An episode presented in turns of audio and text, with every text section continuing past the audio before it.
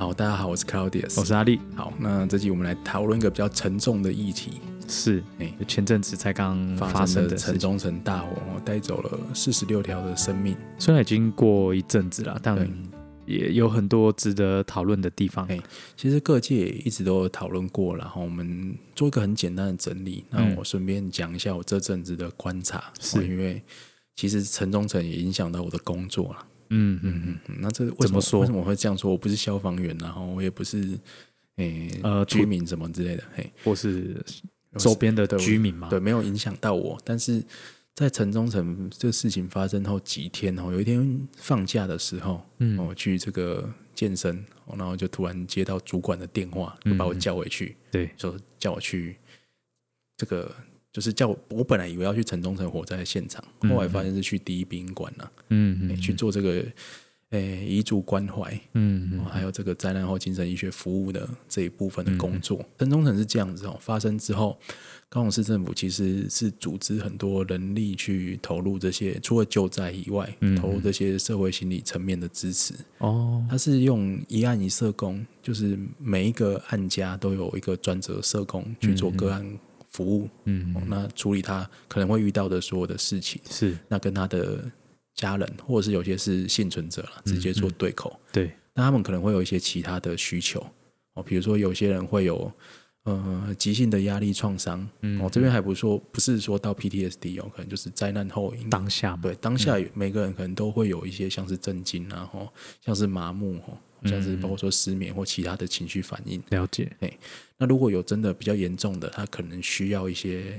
心理支持哦，甚至到哦一些包括说药物的介入哦等等哦，嗯不管哈，那可能需要多子类的协助哦，哦，所以我们也参与其中，去服务一阵子，一直到现在，我们其实都还是要哦，应该说市政府都还是作的一部分，对这样，市政府都还是有派派人哦，派一定的资源去继续关怀这些呃需要帮助的人。对，嗯所以是有这一层的缘分在了哈。所以就会比较多的的认识吧，对啊，呃，当然个案隐私的观点我这边就不特别讲了，嗯但是我们还是会看到，坦白讲，城中城是一个社会议题啦，我们、大家都会理解说，一开始就说、哎这个地方怎么没都根啦，哈、嗯嗯。这地方怎么消防法规没有落实？嗯，那我觉得不是这么单纯，对。哦，我们还是回归到啊、台湾整个社会来讲好了。嗯嗯其实，在还没录之前，刚才跟力哥我们有讨论到嘛，吼，台湾所有的法规的进步，几乎都是以人命的代价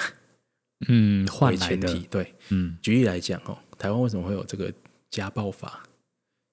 家暴法，这个案件叫邓如文杀夫案，哦，大家可能会有听过，邓如文这是一个长期被虐待的妇女，嗯。我，，最后忍无可忍就把她的先生干掉了。是，那台湾的建筑法规最大一次修正就九二一地震之后，哦。因为，九二一地震倒太多房子，我们发现这房子怎么结构这么不堪。记得那时候好像还有说什么很多海沙屋吧，海沙是一个、啊海沙对，钢筋的密度不足啦，对对对通风对对减料，或者是那柱子沙拉油排啊，沙拉油桶有的没的对，，嗯，所以在整个之后防震系数的修订、建筑法规的检讨，嗯嗯嗯那火灾这件事也是这样。嗯嗯，那火灾的法规相关修订，我们要回顾台湾历史上很有名的两场火灾。嘿嗯我们知道城中城是台湾历史上单一建筑物伤亡第二高的火灾。啊，你小时候有没有听过另外一场死的人比城中城更多的？可你可能要试着说说看，一九九五年台中市发生了一个叫威尔康西餐厅大火，新闻报很大，造成六十四人死亡，哦有，十一人受伤。嗯，然后这个法律促成了像是消防法啦、公寓大厦管理条例呃的的立法或是修法，嗯，那也强化了说这个什么防火安检等等的哦一些规定。嗯。嗯那威尔康这大火是怎么样？它是一个两层楼的西餐厅，但它有违建加盖，嗯，还有铁皮屋的加盖，它把一些逃生出口都封起来。那天哈、哦、是在大家在里面很多人在吃饭的时候，一楼的瓦斯管线就是厨房嘛，他们有那个煮菜瓦斯管线，不知道为什么泄漏，然后就突然就爆炸起火。嗯那爆炸起火那个地点很接近那个建筑物的单一出口跟一二楼的楼梯。哦，哦，所以你想说一个西餐厅，我们感觉对啊，不想说两层楼高而已，怎么可能逃不出去应去？该很好很好逃？但是烧起来的地方就在那个一二楼的楼梯跟往门口那个方向，哦，所以一开始就楼上的人就下不来，然后那个大火。呃，一下就失去控制，就是餐厅的工作人员也没有第一时间疏散顾客，哦，那尝试用灭火器灭火，那就没有成功了哈，然后就整个火势一发不可收拾。那发现说，因为一些加盖的关系，它的逃生出口都被封死，所以最多人死亡的就是在那个窗户的旁边，嗯大家都跑到窗户旁边，然后全部都被烧死在那边。嗯那死了六十四个人以后，就开始有很多的检讨跟修正。嗯嗯那我们来讲一下他，呃，那时候总统是李登辉啦，哈，嗯那行政院长好像是连战了，在民意压力之下，哈，包括消防法，刚刚有提到建筑技术规则、公寓大厦管理条例等等，都有相对应的修改。那规定这个公共场所一定要用防火建材，那逃生通道也一定要呃保持畅通。那餐饮业要强制投保公共意外险。嗯那比如说这个威尔康西餐厅大火之后，那负责人把他所有的财产拿出来赔，嗯哎但是他说我财产两千四百万，嗯，不不够赔了赔，个六，赔赔赔赔一两个人就差不多了吧？嗯他平均分给六十几个，一个人分四十万嘛。嗯那所以家属当然还是打国赔。后来是台中市政府，呃，有有被国赔判定说要赔钱啦，嗯所以还有另外政府赔偿的部分。嗯嗯那另外说，在这个大火之后，消防单位的这个被重视的程度也大幅提升，所以间接的促成了内政部的消防署嗯，成立。以前警消是合在一起的，哦，我们现在也常常警消连在一起讲。是是，但是这件事情之后，后来才逐渐分开来的。嗯嗯那甚至在地方自治的程度上也有改变。嗯，因为因为我我就正要问说，像这种法规是一定有中央跟地方对对嘛？它感觉是会有一些不同的地方，因为中央定法规嘛，而且是地方在执行，是。那就发现说这个建筑物违章建筑，那时候台中市政府也没有管，嗯。哦，那也没有所谓的什么消防安检，嗯哦，所以哦，那个时候也就没有。对。哦，因为那时候法规一个是还没有规定嘛，那当然违建是不行，但是台中市府并没有去稽查相关的呃一些安全规范。嗯嗯。那所以除了这些法规修改以外，连地方的组织结构都因为这件事情间接促成改变。嗯那在市政府的部分，哦，这个副市长从一个人变成三个人。嗯嗯那我们知道现在高雄市三有三个副市长，哦负责不同的呃职位。那其实现在六都的副市长都是这样吗？对啊，都都这么多个，对对对，其实其他县市应该也是啊。对，事务官就可以调整。那意思说可以，就是从这个不管是公务员啦，哦，从其他的学界啦、业界哦，延揽人才，嗯那加强说市政府的一些行政机能。嗯哦，所以那个时候之后才做这些组织调整，哦，都是因应这个火灾有的一些变化，哦，那改变蛮多的，改变蛮多的。改变蛮多，好那改变这么多以后，并没有因此就是公共场所的火灾啦，吼，有逐渐在下降。嗯哦，在一九九零年代末期，那时候我们很常听到说一些公共场所，什么 KTV 啊、哦真的真的餐厅啊，大火，这是真的。，嗯然后有一个都市传说，我不知道你小时候有没有听过那幽灵船的都市传说。有一阵子哈，高雄也常常发生火灾，我们现在这个好好好故事怎么变成了那种高高雄鬼故这事个。高雄都市传说？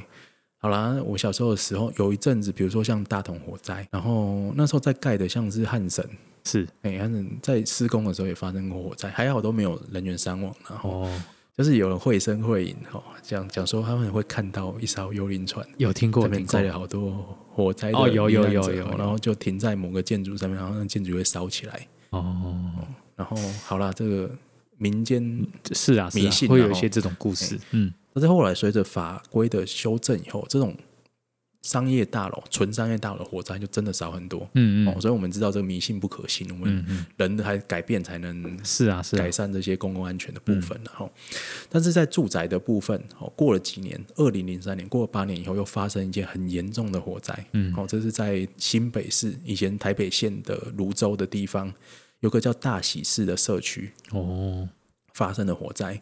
那这个火灾烧掉了七十几户，那波及了一百多人，造成说十六人死亡，六十八人受伤。这个火灾是为什么会发生呢？是因为呃，大楼的一楼住户吼有一对夫妻，他们发生在喝酒以后激烈争吵，嗯然后这个妻子吼就试图点燃松香油自焚。嗯哦那这个先生阻止他没有成功哦，那趁着他不注意的时候，那个妻子就把很多的松香油泼在身上，然后打我，那点火就烧起来了。嗯那他在一楼自焚，那个松香油就流到中庭的地方，嗯。刚好那中庭停着六十四台的机车，哦。然后引爆了机车油箱里面的油，就一台爆一台，嗯然后整栋大楼的一楼就陷入大火，就好像一个油槽，嗯就丢火柴进去爆炸。哎，那爆炸以后，当然上面的住户全部都逃不出来，而且它那个爆炸的地方刚好是两栋的中间，所以就封死两栋大楼，造成严重的伤亡。嗯你有没有想想到这跟城中城有点像哦？嗯嗯嗯，在这个大火之后，吼，都有一些关键点啊，应该这样讲。嗯那这个大火之后，消防法规再这个建筑法规再度修正，嗯，就修正成说，所有的大楼都一定要有两个独立的逃生梯。哦，那呃，这样才可以在比如说一个地方被堵起来的时候，你有多一点几率对，可以逃生可。以逃生。嗯那另外大喜是那时候这个建案是盖在巷弄里面，哦，那是地方政府也开始就改善说狭小巷弄里面画红线，哦哦促进消防通道通行这些法规的修哦，正，好像有，好像有。是这个这些人命换来的。嗯嗯嗯对，所以我们就看到说，其实每次啊，吼，就是死人以后才会有一些改变。嗯，一些重大事故之后，但是我们刚才也讲说，好好往好处想，台湾是一个有在检讨的国家。嗯比如说 SARS 以后，我们成立了中央流行疫情指挥中心的制度，嗯哦，原来是这样。那成功的应对了这是武汉肺炎。嗯嗯那往坏处想，就是一个不见棺材不掉泪的社会。嗯嗯那过一阵子以后，大家就开始觉得说，这修改的法律怎么那么麻烦？嗯嗯比如说吼，你会看到说，在买房子的版就会有人抱怨说，哎，这个为什么新的大楼公设比越来越高？哦，对啊对啊，这是真以前。买公寓公设比不到十 percent 嘛，公共空间都很小嘛。对，但是你看，我们要把公共空间呃走道弄宽一点，哦，防火隔间留出来，那这个安全梯从一个变成两个，嗯嗯你这些成本你住户自己要买单。对，对，所以你的公设比这些都是灌进去的，嗯哦所以新的大楼公设比大概不会低于二十 percent。嗯。对，除了什么健身房、游泳池以外，这些成本都是算在里面的。对，那另外像是巷弄画红线这件事情，你去看地方，嗯嗯，整天都是什么里长住户在抗议说，为什么我们这样要画红线，为什么不开放给我们停车？嗯嗯嗯。那真的发生火灾后，发生这个紧急救护事件的时候，嗯。哦，都造成说消防车、救护车开不进来，对，这个整天在发生啊，甚至像有些议员把这当政绩，说这像是这可以啊。可以讲啊，中国党的谁啊？那个之前双重国籍黄昭廷吧，嗯然后就说我成功争取巷弄可以停车，哎、嗯这种话都讲得出来。哦，那生烧死人就不关他的事情啊，平常就说我成功争取巷弄可以停车，要么就没有出事啊，这样对啊很恐怖。所以平常哦有这些规定，哦大家可能不知道为什么，但这些都是人命的代价换来的。嗯，其实你要讲严重的话，包括就是交通上也是交通啊，上也是，你光转角停停个停个车，那都会对都害死人都会，撞死人。都会撞死人所以我们刚才讲，台湾是有在检讨，但是其实都是很严重的事情才会检讨。比如说，嗯。诶、之后我们也会讲了，有关于交通安全哦，台湾的交通安全的死亡率是日本的六倍，嗯，嗯。对，但是在六十年前，一九六零年代的时候是差不多的。哦不过那个时候可能交通还没有那个载具，应该还没有像现在这样对。，但日本发展比较快，日本就机车，哎，机动车哦，汽车的引进，因为它经济比较发展嘛，在六零年代、七零年代开始，交通事故的伤亡率大增。哦，那时候哦，他开始就推动整个交通的改革，安全性的提升。哦，那这个路口设计啦、人民教育，甚至是想办法去抑制汽车的成长，嗯是日本的做法。但是台湾显然就没有或不敢这么做。嗯一直到现在应该还没有一个很明确的政策是政策方向啊，对，好像还没有很明确。日本的六七零年代大概对应台湾的八零七八零年代，我们大概落后它十到二十年。嗯嗯嗯对，很多社会上的变迁，什么高龄化，差不多都是这样。嗯嗯所以我们现在就算认真起来做，大概也是晚了四十年，嗯嗯至少四十年左右了。嗯嗯好，这边岔开话题，回到城中城大火。诶城中城大火以后，我发现有两个主要检讨方向。诶，一个是说怎么没有都根呢、都根吧，都根最多人讲。对，一个就是说怎么没有做什么消防法规的稽查。嗯嗯诶，我们分开来讲好了，先讲都根，然后，嗯，我们知道都根大概有两条路，一个是都根，一个是围绕建筑改建。哦都根就是所有使用，就是建筑物所有权人至少一半以上同意，然后去做这个权利变换跟实施都根这部分。就是房子来换换房子嘛。你可以换房子，可以换换换钱啊，看你们谈出个条件。是对我说我要分文不取，捐给你也可以，要不然不可能啊。哈、是，那个围绕建筑是说，这个建筑就是不堪居住，然后危险老旧，我们全体住户同意，他才能走围绕建筑。围绕建筑的法律程序很快，但是门槛很高。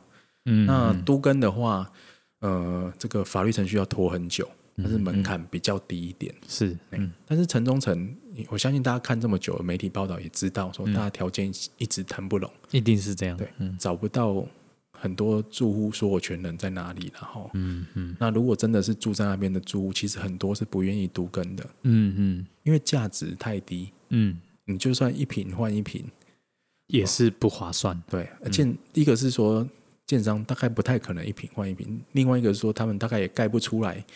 都跟以后一户还是只有七平这种房子换给你，嗯嗯嗯那建商之前有好几个哦有来谈过，后来都纷纷打退堂鼓。嗯嗯那也有一些开建商是开出蛮低的收购价，比如说一平一万五，嗯，我要跟住户买。那那如果你那真的蛮低啊，嗯你要卖给他，你其实拿到的钱根本没办法去换一个更，不要说换一个更好的住处了，换一个能住的地方都不可能。嗯，几乎不可能啊！以以现在市区应该，嗯嗯，嗯，你拿到二三十万在市区，怎么可能？你光买个交通工具，对啊，对啊嗯，睡在车上，哎，真的真这个是很很现实的问题啊，对啊，所以嗯。不不是不是都不都跟的问题啊，它的估值太低。嗯。哦，那都根的价值有限。哦，所以不可能建商不会先碰城中城都根。嗯嗯。高雄都根案例已经很少了哦。那我们事件发生之后，第一个跑出来跳打的是说中国国民党，就说嗯高雄怎么这十几二十年只做了二十件都根，哦是高雄是这么无能。嗯嗯但是我们反过来讲，假设今天高雄这十几二十年真的做两千件都根，可能也轮不到城中城了，嗯因为建商都根一定找好都根的先嘛，哈、嗯，有有有利润的啦，对啊，嗯或者是我买土地直接盖，我利润比较高，为什么要做都根这块？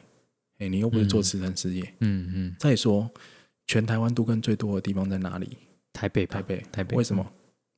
老旧房子多啊，有利可哦因为房价土土地成本开发的，对嗯嗯哎你都根越容易，就是建商赚越多的地方，嗯嗯那个房价被炒越高的地方，嗯嗯建物更新以后，它的价值可以上升最多的地方，都根最容易。嗯，假设你这个地方房价是平稳的，哦，那你都根以后可能一平从十万变二十万，这可能建商的意愿有限，了解，因为建筑成本本身就十五万了。嗯哦，你还要说还给原住户，那没有一平三十四十万，谁要跟你做这个都根？嗯嗯那这个地方可以卖一平三十四十万吗？不可能。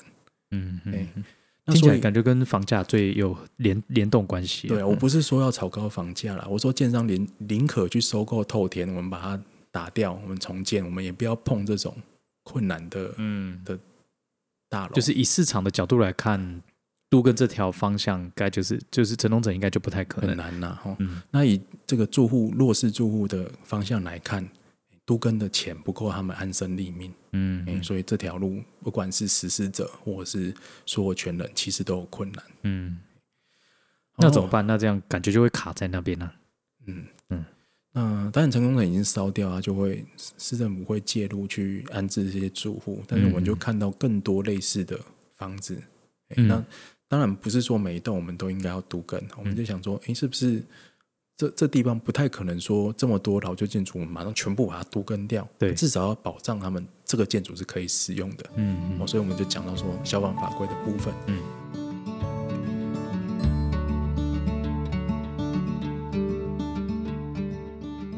那陈忠诚在这边有个争议，其实现在消防法规分两个地方管，一个是消防，一个是建管，建所以一个是内政，还两个都内政，两个都内政，两个都内政。我说地方政府也分两个，一个算是消防单位，一个算是管建筑的，但他们都会管到消防，因为建筑也包含消防这部分。对对对，那建管这部分有个叫公安检查，嗯，然后那消防这边有个叫消防检查，哎，公安检查项目比较多一点。那陈忠诚一直被大家质疑说，为什么没有做公安检查？是因为他从以前呃本来是商业大楼，后来商业大楼在二零在二零零年左右，因为陈忠一九九九年有火烧过一次，嗯嗯在那之后的两三年内，所有的商业机能全部撤出，就地下一呃一到六楼就都荒荒废了，嗯，所以它就变成纯住宅大楼，但是是某一个楼层以上对，七楼以上这是套房，七楼到十一楼是套房，就是空的，一下是空的，对，一下就是废墟啦，废墟废墟，那真的有人潜进去冒险，那真的很可怕，哇像鬼屋一样。不过，嗯嗯嗯，那如果变成住宅大楼，就不适用这个公安的检查的条款。哦，但是它有个另外的附注，它是说十六层以上的住宅大楼也要公安检查，啊，城中城不算十六层以上嘛，所以没有。那八到十六层以上呢，也是要检查，但是检查开始实施的日期是由地方政府自己决定。啊、有个问题来，高雄市政府从来没有公告说我们要公安检查八到十六层的住宅大楼。嗯嗯，那有人就会说：“哎、你这高雄市政府独子无能。”问题是，全台湾除了台北市以外，每一个县市都没有在检查八到十六层的大楼，而这是合法的。哦，哎，依照法律的，你可以说它是一个漏洞，但是它这是合法的。法律不够健全呐，对，嗯，好，那我们再说消防检查这一块，哦，啊没有公安检查，总应该要消防检查吧？是，他应该要消防检查。那高雄市政府的说法是这样，他每次去消防检查，因为城中城的管委会，那管委会也是假的管委会啦，哦，那把一楼的大门封起来，做一个铁门，所以他们每次去已经去了四次，都没办法进去检查。哦，就是你要进大楼，你要有你要关系，或是你要想办法，嗯、应该说，比如说我要检查你这家大楼，我应该是先去找管理员。哦，对，说那我要管委会，委托的，说哦，我是代表高雄市政府来，我要检查，请你们配合。对，诶，那他有一个管理员，他有个管委会，他就会去配合政府做这件事情。嗯但是现在就是没有负责的人，那呃住户就把门自己都关起来了，嗯怎么办呢？其实就有有法可以处理。诶，他说如果管理的人哈不配合的话，我们可以罚他。那如果没有管理的人呢？罚所有所有权人。但所有权人不好找，是这样，对，因为他们记得很多房子是，有一些租的或是嗯转手，有些找不到。嗯，那有些住所有权人确实是住在里面的住户，嗯哦，那种弱势的住户，七八十岁，你一户一户敲门说、哎你不让我检查，我把你抓去，我给你罚个几十万，有可能吗？没有可能。市政府敢这样做吗？会被人家骂死。真的，嗯，哎，那该不该做呢？其实该做，因为不做也被骂，对，但是怎么做呢？啊，这就是一个确实啊，这是一个长久的历史现象啊。发生事情以后，大家就开始说，嗯，我们要修法，强制所有大楼都设管理委员会。嗯，但是城中城哦，嗯，住户有些人就会说啊，这大楼明明有管理委员会啊，怎么会发生这种事情？嗯，但那管理委员会不是根据《公益大厦管理条例》由所有住户开会开管理这个所有权人大会选出来的管委会，对，而是热心成人士自己成立的管委会，哦那不叫法律上的管委会，没有法没有律效用实权，没有法律效应。但是你你反过来想说，为什么会有这个管委会？因为有人看不下去，觉得这些房子不能没有人管，嗯，要不然你那个化粪池那个管子都破掉呢，那个大便会从七楼下来到五楼，就全部都露在外面呢。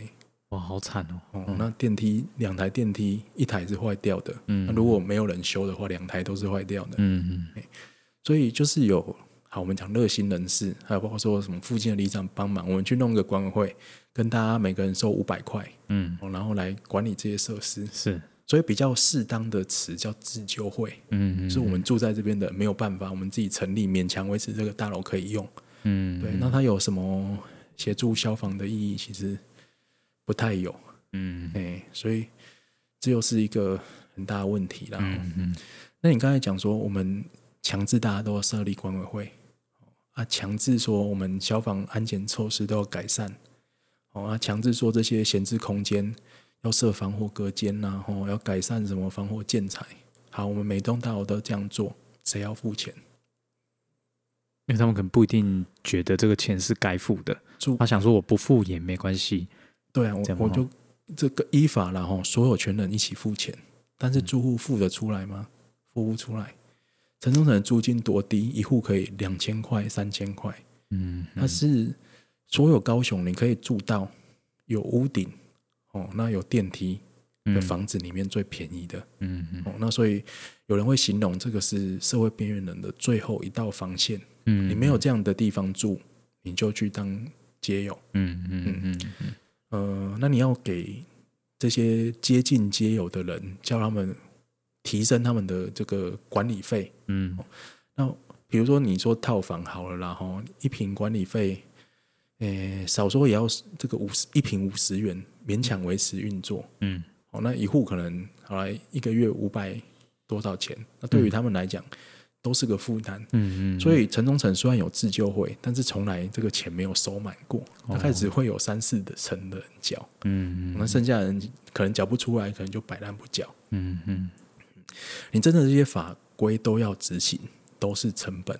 嗯诶那我们这这几只讲个概念，嗯、台湾这么多重大的意外，代表说我们法规一定会改善哦啊，代表说这个社会一定会进步，但这个成本要有人承担，就是全体国民一定一起承担。嗯嗯那住在里面的住户，大家要大家要承担哦。所以到最后，其实我们看到的城中城是一个是，嗯，我我觉得有一些人单纯形容的，他们都是社会底层的人啊，很可怜呐、也不完全对，因为我们实际是去看，很多人是有正当的职业的，只是他们生命中都有一些故事嗯嗯哦，比如说有些人。就是我们讲年轻的时候爱乞讨啦，吼、跟家人有一些状况，然后我们这就不细讲。他们为了某些原因，在生命中的某个时段来到了城中城。选择住进去这样。因为城中城是一个来来去去也很容易的地方，嗯嗯所以发生这个大火以后，我们意外的发现说，来住过城中的城的人还意想不到之外的多啊！哦。哦哎，那我就遇到一些人，就发生大火后就跟我讲，他们某某个时候曾经住在那边，哦哎哦。就是大家会勾起一些回忆。嗯嗯。嗯嗯嗯，啊啊，所以讲到这个，那谁应该要付出这个成本？对啊，有一个社会现象，这边要特别跟他讲，这不止在台湾，诶，灾难是跟贫穷有关系的，灾难跟贫穷有关系。贫穷关系。为什么这么讲呢？我们其实有去找到一份文献，哈，那这个是、我看一下，这个是美国一个叫 National Fire Protection Association 提出的报告，哈，研究报告，它这边标题就叫 Poverty and the Risk of Fire，贫穷跟这个火灾的风险。哦，他指出，哈，这个贫穷跟火灾风险的提升，有很多研究在一九七年代到八零年代就证实了。那它的危险因子包括说，呃，这个家庭的不稳定性，哦，这个住宅的拥挤性，那还有说这个住宅就是出租跟拥有者的比例啦，哦，住宅的老旧程度，那住宅的空屋率，哦，那还有个美国现象就是非英语使用者的比例啦，哦，就意思就是说，嗯、可能就西班牙语或者其他的比较弱势、社经地位比较低的人种。那我们来看这些因素在城中城有有没有？那在城中城很多就是独居的老人，嗯。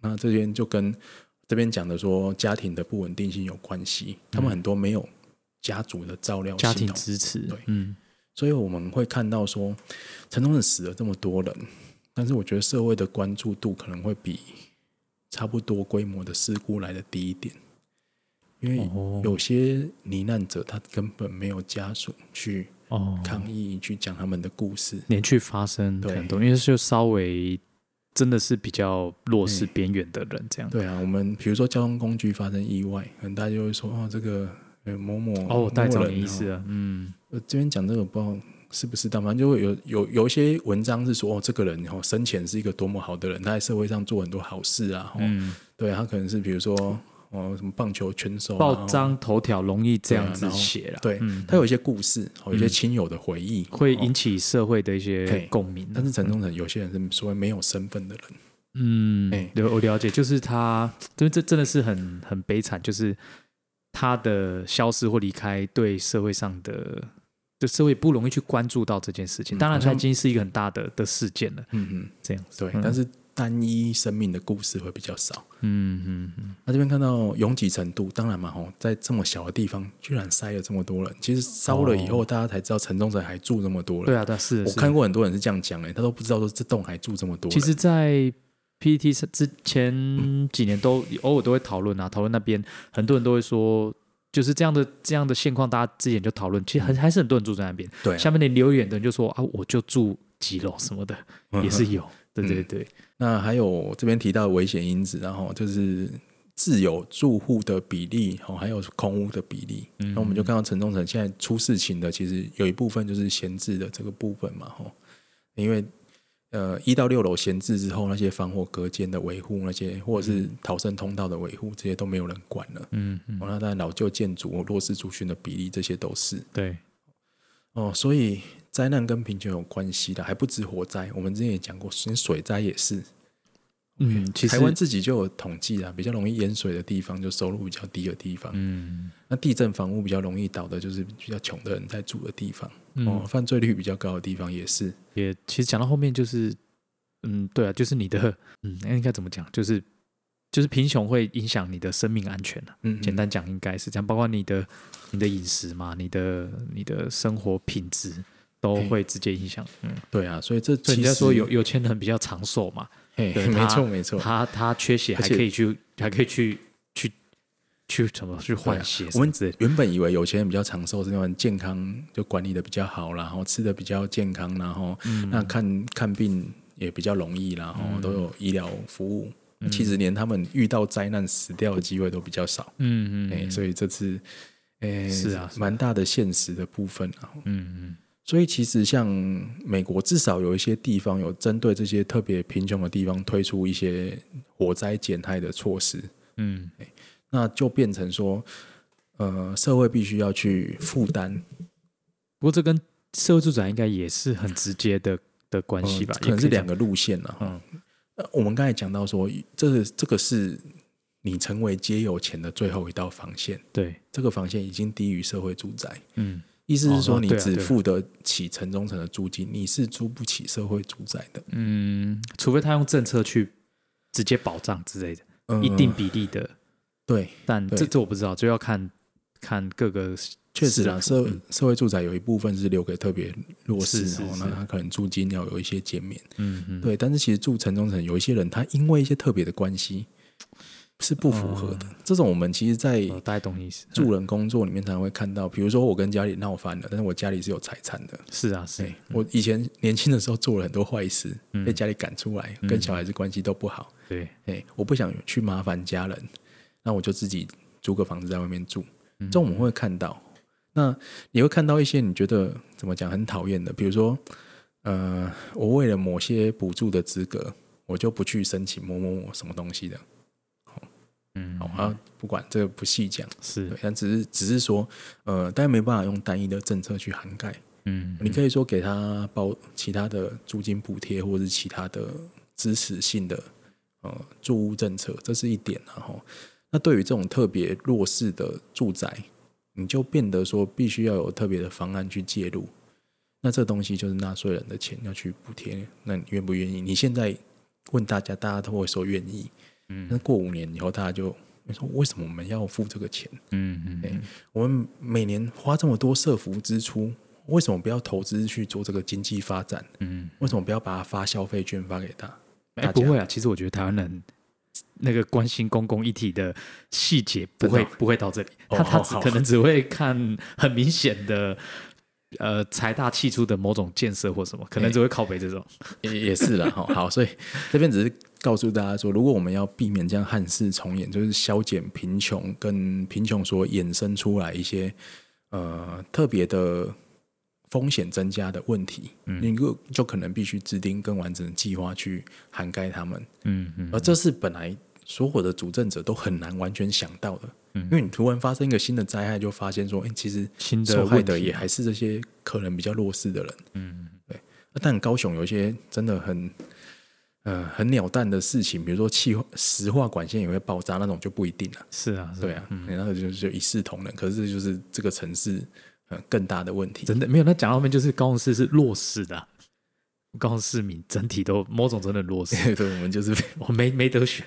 哎，是是是，嗯好，所以我我我们最后可能这边不是完整的去讲城中城这件事情发生的经过了，我觉得我们看到一些呃改革上面困难的地方，那我们知道说，其实中央跟地方都有心哦，我们之后一定会修正相相关的消防消防法规、建管法规、公运大厦管理条例，嗯，那强制所有的的大楼都有管委会，强制大家的消防设施都要修好。对，哦但是可能还是会发现类似的，有些人他就是没办法遵守法规嗯嗯的一些案例出来。嗯那我们刚才提到说，这些可能就有一个整体的政策去指引它。嗯但是回到另外一个问题，当我们有这些政策之后，诶那我们的执法部分，有没有落实？对，也是个问题。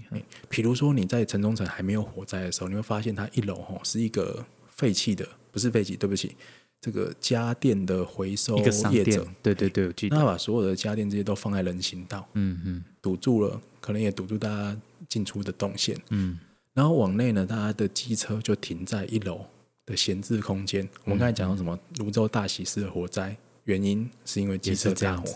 嗯那这次也是一样哦。这一个男女吵架以后，哦，有人就把还没有完全熄灭的蚊香放在罐子里面，后来它就烧起来了。嗯有没有跟二零零三年的事情是有一点那么类似的？嗯嗯然后烧一烧以后就燃烧出去，然后把所有的机车都点燃了。嗯哎、那机车是不该放在那里的啊、嗯，是事实上，机车应该每个机车都有一个停车位，它应该放在一个防火隔间，至少是防火建材盖的停车场。嗯嗯，那如果没有这个停车场，理论上你不该拥有机车。我说这样，当然这句话很机车，你就会说我剥夺弱势者移动的权利等等。嗯但是我们以前别集合讲过，我们呃政府应该提供所有弱势者移动的权利，但是并不是保障他一定可以开车或骑车。嗯那相对来讲，我们如果做到这点的话，你违规停车这些要不要抓？嗯，你机车停在骑楼人行道，嗯，大家就说没关系啊，停一下。要不要禁止？对啊，啊，但是机车停的这么密集，点个火全部烧起来，嗯常发生啊，连台北信义区都有发生啊。嗯嗯，哎，那其实机车格位一格一格给你画好好的，你硬要三格停，两格两两个停停三台，，嗯，对啊，那、这种就是停个火就会烧起来啊。确实是这样。那、我们是无时无刻台湾人的习性在做的很多事情，其实都会死人的啊、嗯，那你。愿不愿意把这些东西全部改掉？骑楼、人行道禁止营业，禁止放任何的杂物，消防通道一定不可以堆杂物，不该停车的地方一定不可以停车。嗯哎，那我们认真去稽查这些事情，好不好？嗯，哎，你现在已经跟我说好，那你自己就做不到。哦，大家知道，嗯，真的是我们不一定愿意，真的，即使看到沉痛代价，但你不一定付得出相对应的成本，安全是要钱的啦，而且它会因为就是跟你的生活也是要影响你的生活。对啊对那我们理想的状况是，这个成本我们社会要付，因为这是我们进步的代价。嗯。那如果付不出来的人，对，站在我们是一个社会共同体的立场，我们必须去给付呃给付这些基本的成本，让大家站在一个安全基本同样的这个出发点，至少保障你生存的基本权利。嗯嗯，对。嗯但是我们去付这个成本的同时，我们就必须严格去规范这个共同体的里面的人，不可以违反嗯这个原则所带来的各种规范。